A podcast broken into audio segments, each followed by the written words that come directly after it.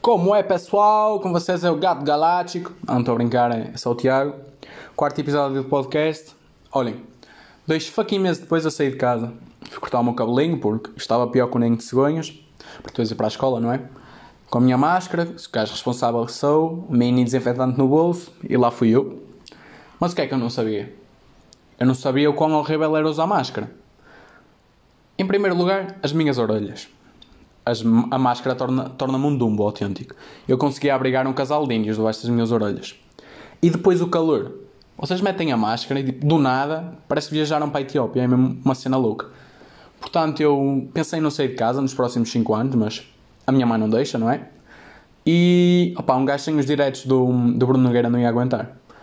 Olhem, próprio esse grande gajo, Bruno Nogueira, apresentou-nos material incrível. E eu Eunice Munhoz, fofinha, velhinha, Tivemos Dilas, tivemos o. Como é que se chama o cabelo de pneu? O Manzarra, Salvador Sobral, o melhor do mundo. Foi incrível. Este último. Este último direto acho que ter um recorde qualquer. Teve tipo 150 mil, se não estou em erro, visualizações.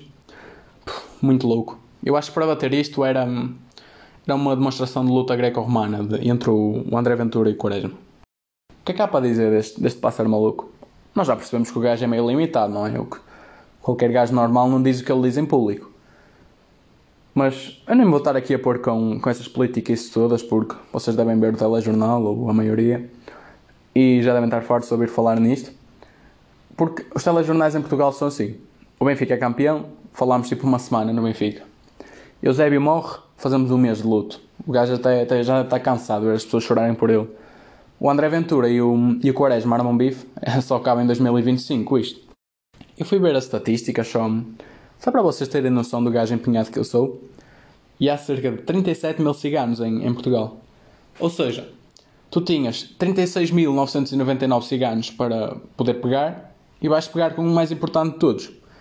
O Quaresma é, é um modelo para qualquer cigano ou qualquer pessoa, não é? Que o gajo é um jogador incrível e uma pessoa super humilde. Eu vou-vos contar uma história só, só para vocês perceberem a, a dimensão do gajo. Uma, nós fomos ao Popula em 2018 ver o Portugal-Espanha no Mundial. Jogo boa louco, ambiente incrível. E ficámos à beira de uma, de uma família cigana, eu e o pessoal. Aos 70 minutos, acho eu, foi a meio da segunda parte. O, o Quaresma é, o, o, desculpem, o, o Bernardo Silva é substituído pelo Quaresma. Estava um senhor ao meu lado, com um bíceps do tamanho da minha testa. Tipo, e a minha testa é do tamanho da A3, para vocês terem noção. Com uma tatuagem enorme do Porto o gajo levanta-se, começa a bater aquelas palmas à, à foca cheio de entusiasmo. É só para vocês terem a noção de, do quão importante ele é para, para toda a gente. Eu acho que isto, se formos a comparar, isto é o equivalente a irmos a um bar gay com uma foto do, do Castelo Branco e rasgarmos ali no meio de chão. Pá, mas eu prefiro levar na boca de colecionadores de pochetes. Se ele prefere levar facadas de 50 gajos dentro de uma transit, é com ele, não é? Isto para vocês perceberem um, quão sino o gajo é, ele levou o rosto do António Costa, puto. Ninguém vai levar o rosto do António Costa. O gajo é o Marquês de Pombal do século XXI.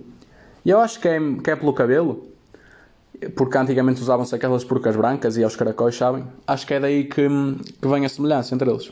Eu tenho a certeza que, que vocês já passaram por, por um prédio que está tipo há 10 anos para, com aqueles plásticos verdes à volta, sabem? E vocês pensam tipo, esta merda não acaba.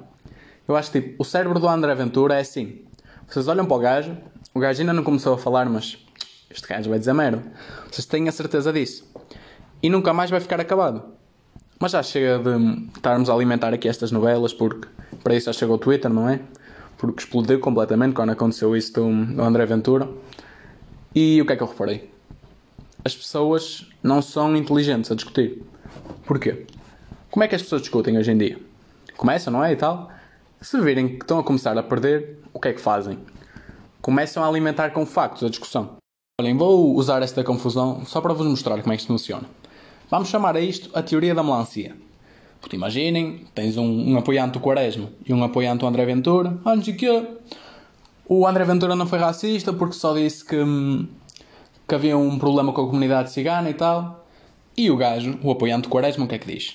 Ah, não foi racista aí, tudo bem, mas porém disse que o Quaresma, como era jogador de futebol, não podia falar sequer, não devia falar sequer.